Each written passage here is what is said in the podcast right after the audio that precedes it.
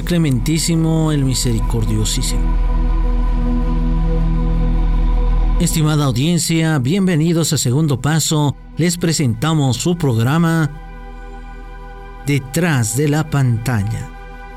Queridos amigos, bienvenidos. Y es que este 2021 Hollywood nos va trayendo una serie de películas en todo ámbito, a pesar de la pandemia y de que algunas producciones no lograron estrenarse en la pantalla grande, se ve como una opción alterna las plataformas en línea, donde se encuentran gigantes como Netflix, Disney, Amazon, HBO, Discovery más, entre muchos otros, donde nuevas producciones apuestan a presentar sus nuevas cintas, tratando de conquistar a los amantes del cine.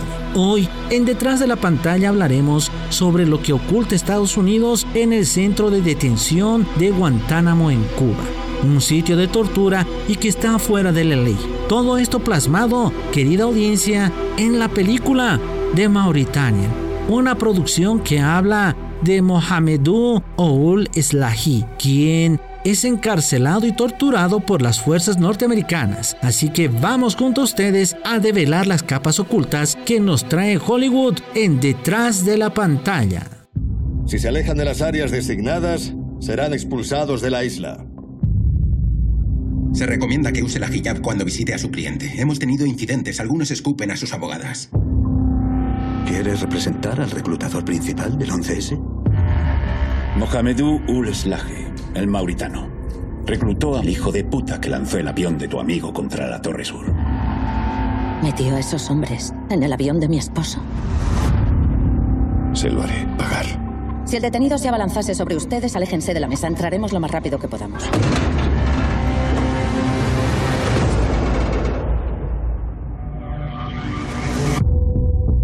Soy Nancy Hollander, ella es mi asociada y deseamos representarlo. Buscamos la pena de muerte, pero si nos dejamos algo, ese tío se va a casa. Hagámoslo. Llame a este número. Pida hablar con mi madre. Dígale, yo qué sé. Algo bonito. El gobierno de Estados Unidos retiene a más de 700 prisioneros en Guantánamo. ¿Desde cuándo encerramos a la gente sin un juicio en este país? Son muchísimos expedientes. El gobierno no nos mostrará las pruebas que tiene contra ti. Todo está censurado. Si tiene problemas, dígaselo al gobierno.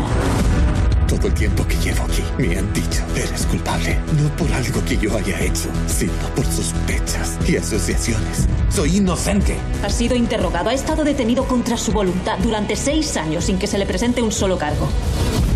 ¿No le molesta trabajar para alguien así?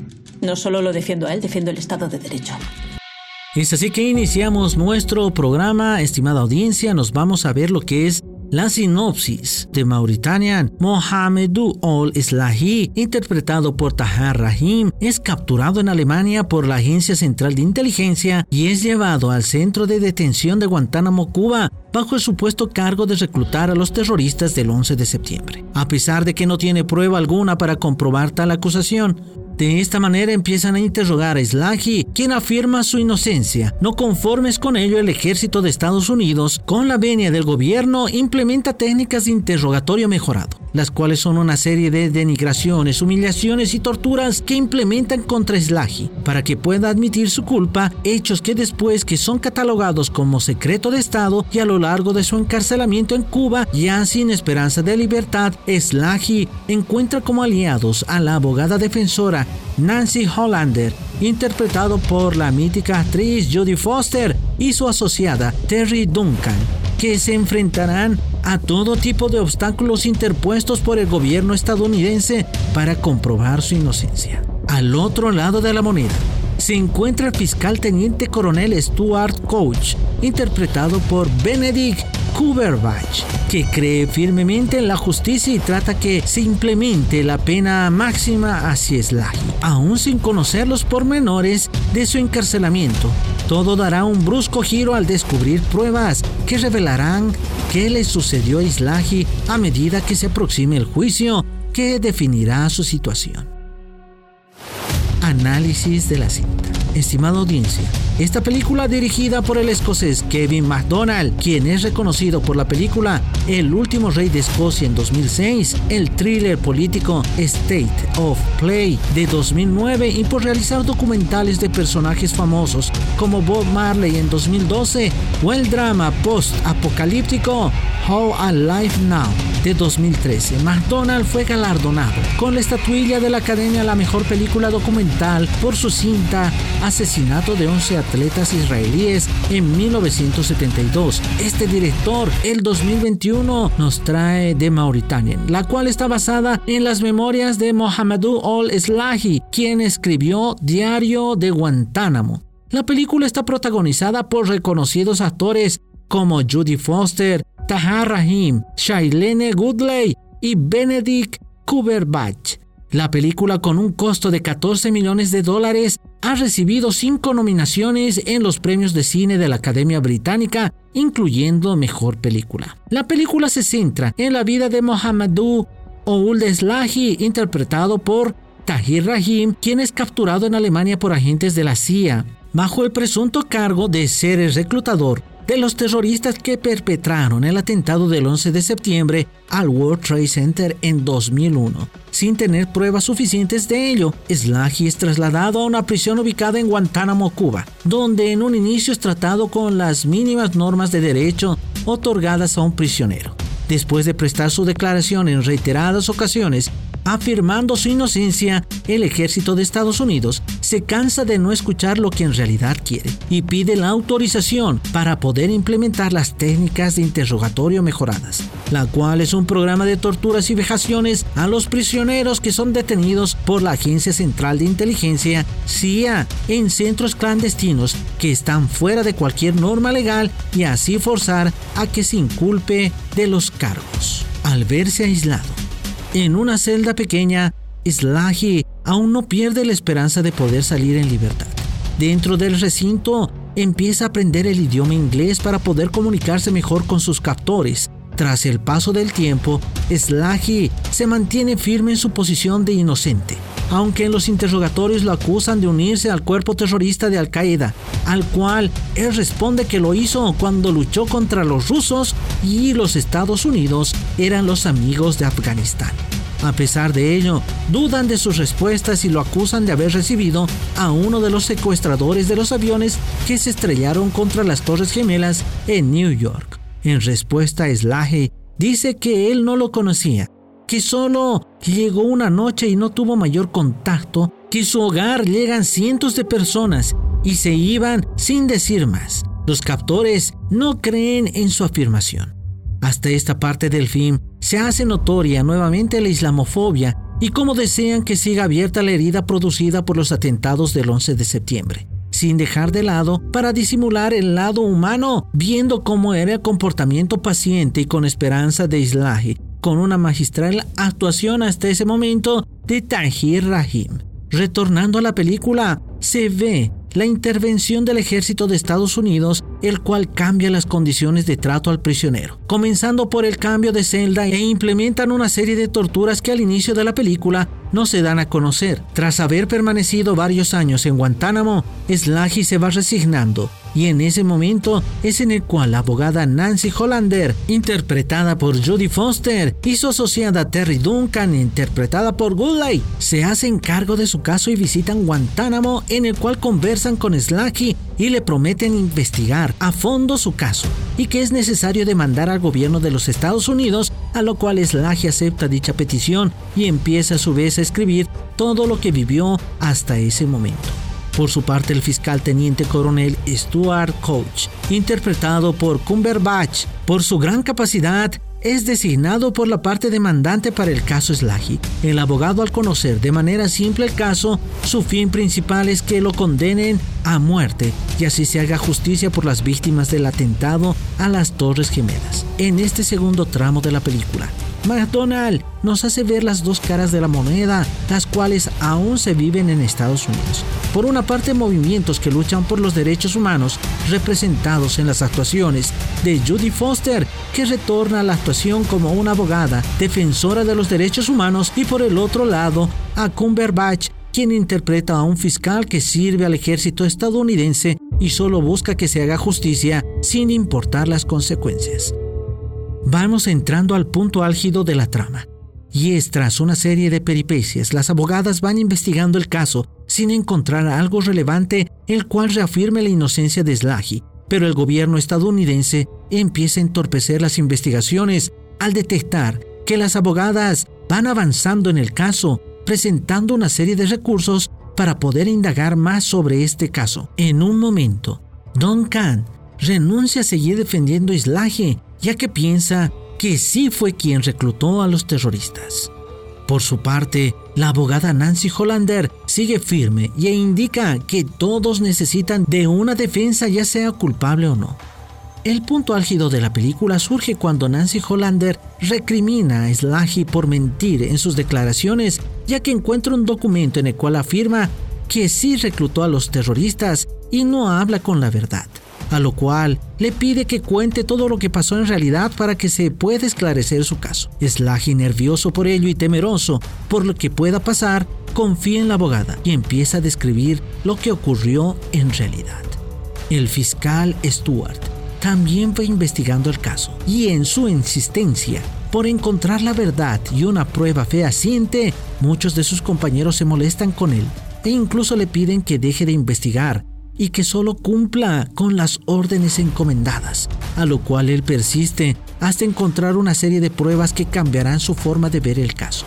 Tanto Nancy Hollander y el fiscal Stuart, ambos por su propio lado, descubren la serie de torturas implementadas, ahogamiento, uso de capuchas, sometimiento al ruido ensordecedor, privación de sueño, golpes, privación de alimentos, someterlo a la desnudez, sometimiento al frío extremo, violación sexual, amenaza contra sus familiares, entre muchos otros, es lo que narra tanto Slahi en sus cartas enviadas a la abogada como las pruebas que descubre el fiscal, que son una serie de órdenes para implementar dichos actos de humillación al prisionero.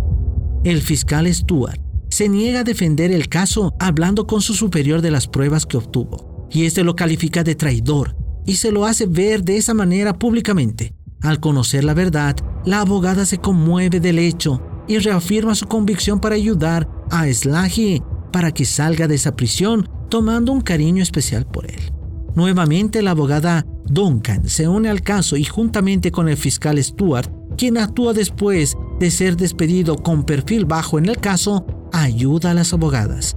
Van a juicio y en él piden la declaración de Slahi, quien por una videollamada desde Guantánamo reafirma su inocencia e indica que no hizo nada a Estados Unidos y que considere el juez a su cargo su solicitud de libertad. El fallo sale a favor del acusado. Slahi dentro de una celda recibe la notificación de libertad por la cual se encuentra inmensamente feliz. Pero a pesar de ello, el gobierno de Obama apela a la decisión y permanece recluido varios años más, donde se reafirma el fallo y es puesto en libertad. Con los ojos vendados y tapones en los oídos, es trasladado y puesto en libertad, siendo recibido en Mauritania por sus familiares. De una manera general, el director muestra los sucesos por los cuales tuvo que pasar Slahi los cuales causan a simple vista un gran impacto. A su vez se muestra el derrumbe de Slahi de ser un hombre con esperanza a uno que teme por su familia, pero que jamás renuncia a su fe. Cabe destacar la magistral actuación de Foster y Kubert Bach, que a pesar de poder mostrar más potencial en sus actuaciones, se contienen para resaltar al protagonista. Por último, se puede evidenciar simplemente el lado oculto de un país que pregona la democracia y el supuesto sueño americano, el cual está manchado de sangre inocente que clama por libertad. Ahora nos vamos a develar las capas ocultas. The Mauritanian trata de abordar lo que acontece en el centro de detención de Guantánamo, Cuba. Si bien muestra el lado humano del prisionero, la realidad es distinta, pues este lugar, que está fuera de regulación legal, ahoga todo lado humano que pueda tener un prisionero a su vez, se percibe el ensañamiento de los soldados estadounidenses una vez más contra los musulmanes. La islamofobia se hace latente a lo largo del film.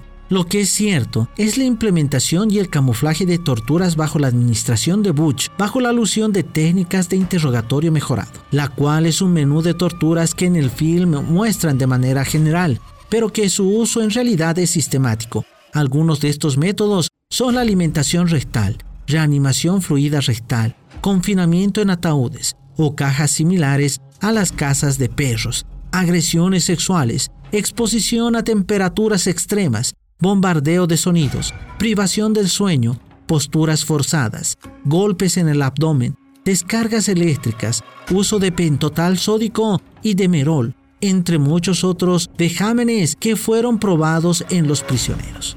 Pero este paquete de torturas nace tras que Estados Unidos comience a establecer una serie de prisiones secretas en el extranjero, las cuales quedan fuera del alcance de la normativa norteamericana. El gobierno justificó dicha creación de estas prisiones indicando que sirven para prevenir cualquier daño para la sociedad. Las estrategias de interrogatorio de la Agencia Central de Inteligencia, o CIA, se fundamentaron en una serie de trabajos e investigaciones realizadas por psicólogos como Bruce Jensen y James Elmer Mitchell que serían útiles en primera instancia para la instrucción de supervivencia, evasión y escape de soldados de la Fuerza Aérea que cayeran como prisioneros de guerra. Esto según reporta la ABC News en una entrevista de 2007 a John Kiriakou. Toda esta documentación fue transformada y se la llevó como métodos de torturas bajo la supervisión de la CIA. Estos métodos se usaron como entrenamiento y capacitación de agentes para interrogatorios y obtención de información. Tres órganos de Estados Unidos aún se ven inmersos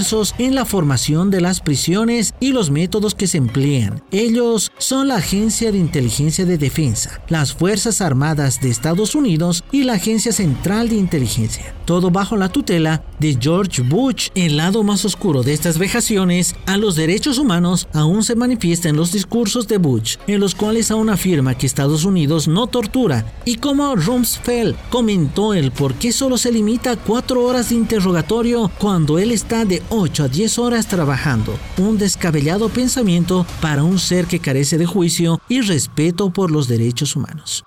Las Naciones Unidas denunciaron el abuso a los presos por parte de Estados Unidos y ante el revuelo causado, la CIA eliminó varios videos que en los interrogatorios se implementaron desde la apertura de Guantánamo y ha evitado por cualquier medio que se supervise el programa que se tiene en dicha prisión. El centro de detención de Guantánamo está situado en la base naval de Guantánamo desde 2002. Este lugar ha sido usado para detener a personas acusadas por terrorismo. Se dice que existe otros centros clandestinos de detención en Afganistán e Irak, donde se encuentran aproximadamente 780 detenidos, la mayoría de ellos musulmanes y sin una acusación formal. Varios gobiernos de turno en Estados Unidos han planteado el cierre de estos centros de detención. Todos ellos fracasaron en su intento. Se ve que por debajo existe una red de poder la cual maniata los brazos de la justicia. Más allá de ello, los gobiernos del mundo aún hacen oídos sordos a los miles de gritos que emiten los detenidos que más allá de culpa o inocencia claman justicia y un alto a las agresiones y sometimientos vulnerando los derechos humanos por parte del Estado que supuestamente pregona la democracia con la reciente elección de Biden. Esta película nuevamente llama a los mayores actores del mundo, que somos los ciudadanos, a clamar por el cierre de estos centros de detención, libertad hacia los detenidos injustamente y justicia por todos aquellos que perecieron en la lucha de la ansiada libertad. Es momento de exigir a los gobiernos del mundo que se pongan firme y exijan al nuevo inquilino de la Casa Blanca el cierre definitivo de estos centros del amor.